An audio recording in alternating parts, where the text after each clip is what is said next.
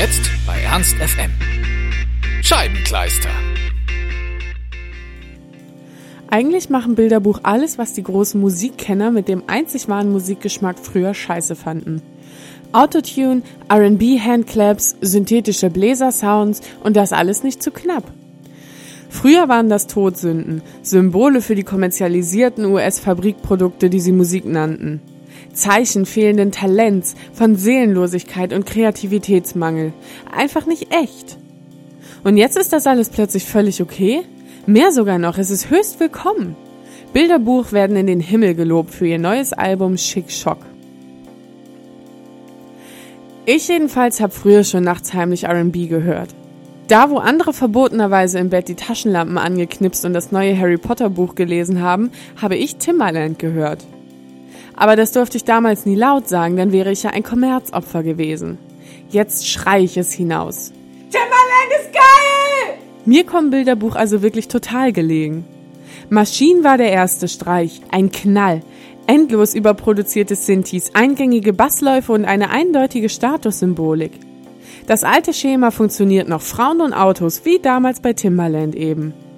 Sänger Maurice Ernst textet großartig, frech und in verschrobenen Bildern und auch über Drogen, über Mädelsklarmachen und über Alkohol. Er stöhnt und er seufzt. Es fallen die Worte Schwanz und Hintern. Und das ganz auf Deutsch und das ist überhaupt nicht mal peinlich.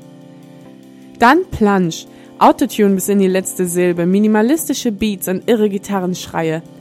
Denn bei allem Gewühle in den Platten von Oldschool Hip-Hop und R&B, Bilderbuch haben die Wurzeln einer Rockband. Sie posen wie wild, sie suhlen sich in lauten Riffs und heulen übersteuerten Instrumenten wie die Bitches beim Schlammcatchen im knappen Bikini. Rockstars sind halt einfach immer noch sexy.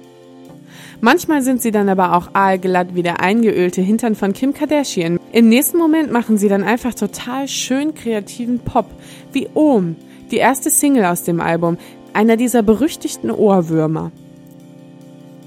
Was sie ausmacht, ist, dass sie keine Angst haben zu gefallen, dass sie keine Angst haben, all diese Dinge miteinander zu kombinieren, dass sie keine Angst haben, als Strokes covernde Schülerband die Mittel eines Timberlands zu nutzen, dass sie nicht eine der nahbaren Truppen von Indie Boys sind, sondern dass sie eine lässige, ironisch erhabene, vielleicht auch ein bisschen weltfremde Attitüde an den Tag legen.